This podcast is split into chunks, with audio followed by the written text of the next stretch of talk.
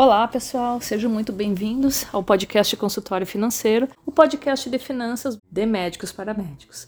Eu sou a Juliana Vispo, eu estarei acompanhando vocês mais uma vez agora nessa nova série de episódios.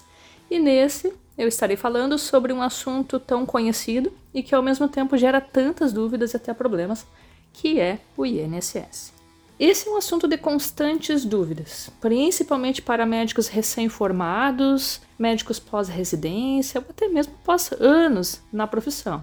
Não é raro estarmos conversando no trabalho com alguns colegas e o assunto vira à tona. Bem, em 2019 houve uma nova reforma da Previdência e muitas incertezas. Muitos acreditaram que os benefícios de aposentadoria do INSS ficariam muito abaixo do que eram. E sempre falamos também na possibilidade futura do INSS não dar conta de tantos dependentes, tendo em vista o achatamento da pirâmide populacional.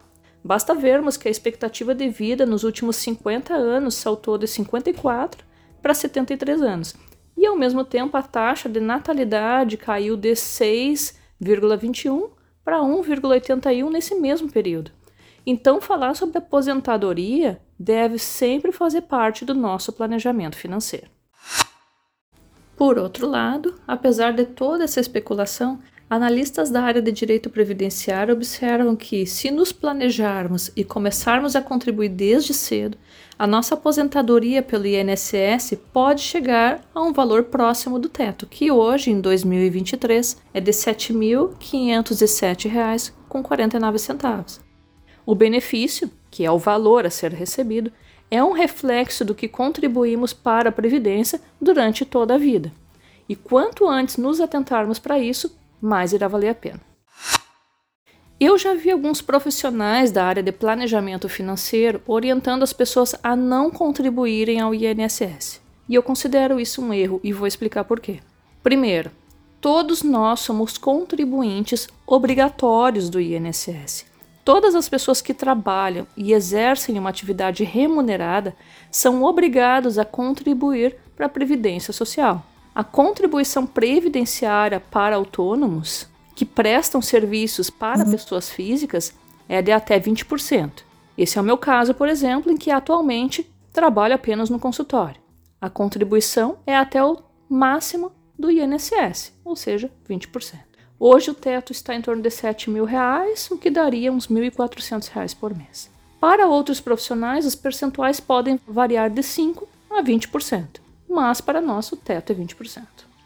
No nosso caso, o INSS é pago pelo empregador, no caso de sermos contratados por CLT, ou podemos contribuir como profissionais autônomos na categoria de contribuinte individual, ou seja, de até 20% do teto orienta-se sempre que os médicos contribuam sobre o teto máximo do INSS, que daria aquele valor de contribuição de R$ 1.400 por mês. Sei que grande parte dos colegas também exerce suas atividades como PJ, e nesse caso, a previdência deve ser recolhida sobre o valor do Prolabore. Para atividade de medicina, mesmo no Simples Nacional, o valor do INSS é recolhido com alíquota de 11%. Conversa também com teu contador a respeito disso. O segundo ponto é: o recolhimento do valor em dia nos traz alguns benefícios não só na aposentadoria, mas durante toda a vida. Você pode lançar todo mês o valor pago no seu livro caixa e declarar no Carnê-Leão, reduzindo o imposto a ser pago. Lembrem que, para nós médicos que atuamos na prestação de serviços para pessoas físicas, é obrigatório o cálculo e pagamento do imposto mensalmente, por meio do Carneleão para recebimentos acima de R$ 1.903,98. Se você ainda está perdido nisso, volta lá no episódio número 24 sobre livro caixa e Carneleão. Lembrando que existem várias despesas relacionadas à nossa atividade, como aluguel, prontuário eletrônico, anuidades, livros, até mesmo jaleco, que podem ser deduzidos no valor total recebido para o cálculo do imposto. Volta lá e escuta o episódio número 24. A contribuição correta ao INSS também diminui as chances de você cair na malha fina.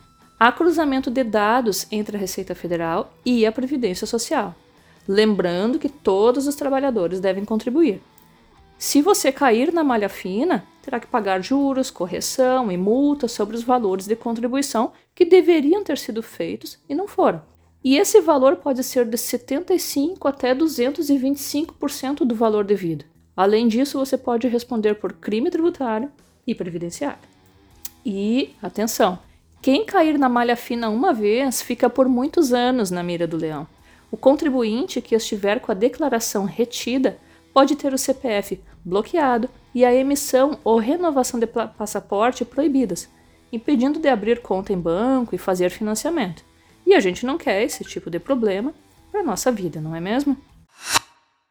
Vamos lembrar que contribuições acima do teto do INSS não trazem nenhuma vantagem e a restituição pode ser solicitada, mas não é um processo muito simples, por isso é melhor evitar que isso aconteça. O que ocorre frequentemente com os médicos é que muitos trabalham em vários lugares e cada um desses lugares acaba descontando o INSS conforme o valor pago. Até mesmo os planos de saúde, cada um desconta o INSS conforme o valor repassado.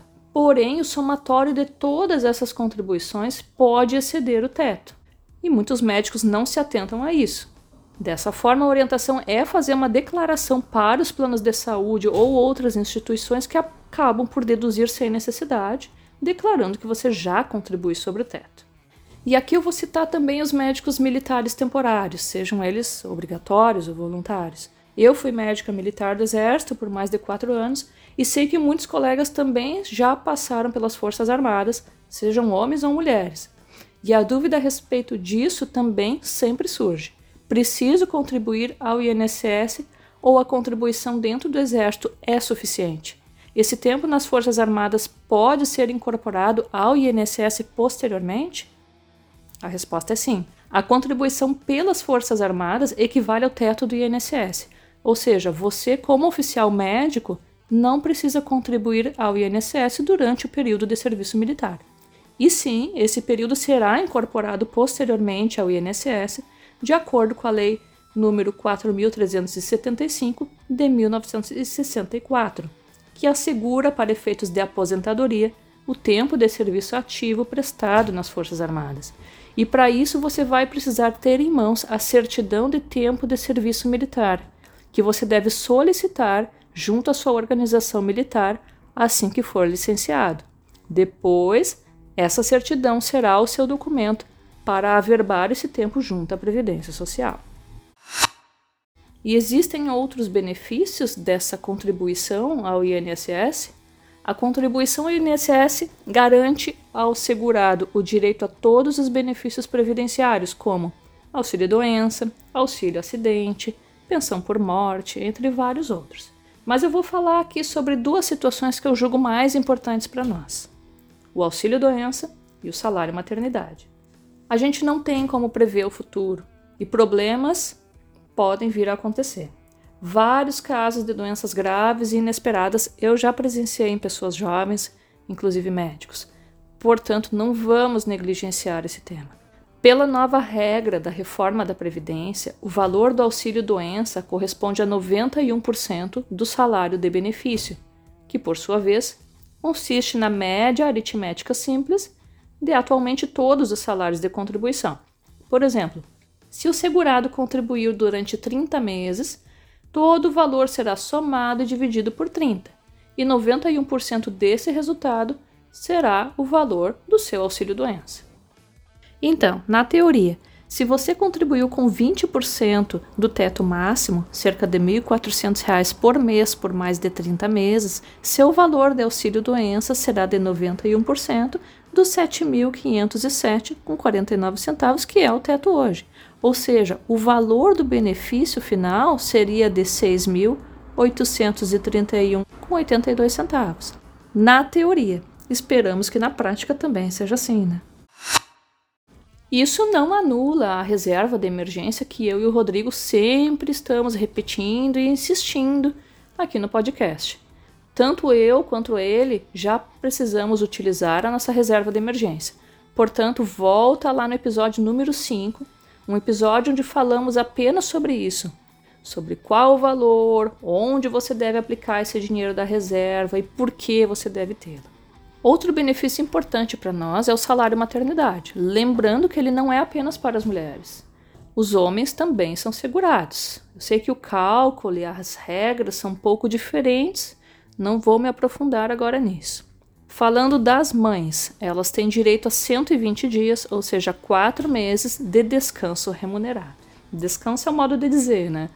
Mas, conforme a nossa Constituição Federal, para o salário maternidade do contribuinte individual, ou seja, nós médicos, serão considerados um dozeavos da soma dos últimos 12 salários de contribuição. Ou seja, se você contribuiu por 12 meses pelo teto máximo, você, teoricamente, irá receber o teto máximo do INSS, que é R$ 7.087,22 mensalmente por quatro meses. Eu acho que sobre INSS era isso, poderíamos ficar aqui horas conversando, mas esses são os pontos principais que eu gostaria de trazer. E você deve se perguntar: ah, e a previdência privada? Volta lá nos episódios números 6 e 7 e tire as suas próprias conclusões a respeito. Como mensagem final, eu gostaria de reforçar o seguinte: todos nós precisamos contribuir ao INSS e ponto. Simplesmente faça isso e também planeje a sua aposentadoria por meio da diversificação de investimentos em renda fixa e renda variável. Busque fontes de renda passiva, entre outras coisas. Eu, particularmente, gosto muito do Tesouro Direto e PCA, investimento seguro, de longo prazo, que está nos protegendo da inflação nesse momento agora. Eu vejo como uma excelente opção como planejamento da aposentadoria. Eu, inclusive, deixei de contribuir para a Previdência Privada, que é um produto que eu havia adquirido antes de me aprofundar nos conhecimentos financeiros, e hoje eu coloco esse dinheiro no Tesouro IPCA. Mas também continuo contribuindo ao INSS pelas várias razões que eu descrevi aqui as coisas só se complementam e certamente o resultado final será muito bom. Se você tem dúvidas, envie um e-mail para podcast.consultoriofinanceiro@gmail.com ou mande a sua dúvida pelo direct do Instagram no arroba. Estaremos sempre disponíveis para te ajudar. Envie também sugestões de temas que você gostaria de escutar. Além disso, conversar com um advogado especialista em direito previdenciário também é uma opção a se considerar. Siga o nosso podcast, ative as notificações e avalie na sua plataforma de áudio. E se você gostou desse episódio, compartilhe com seus colegas. E até um novo episódio. Um grande abraço.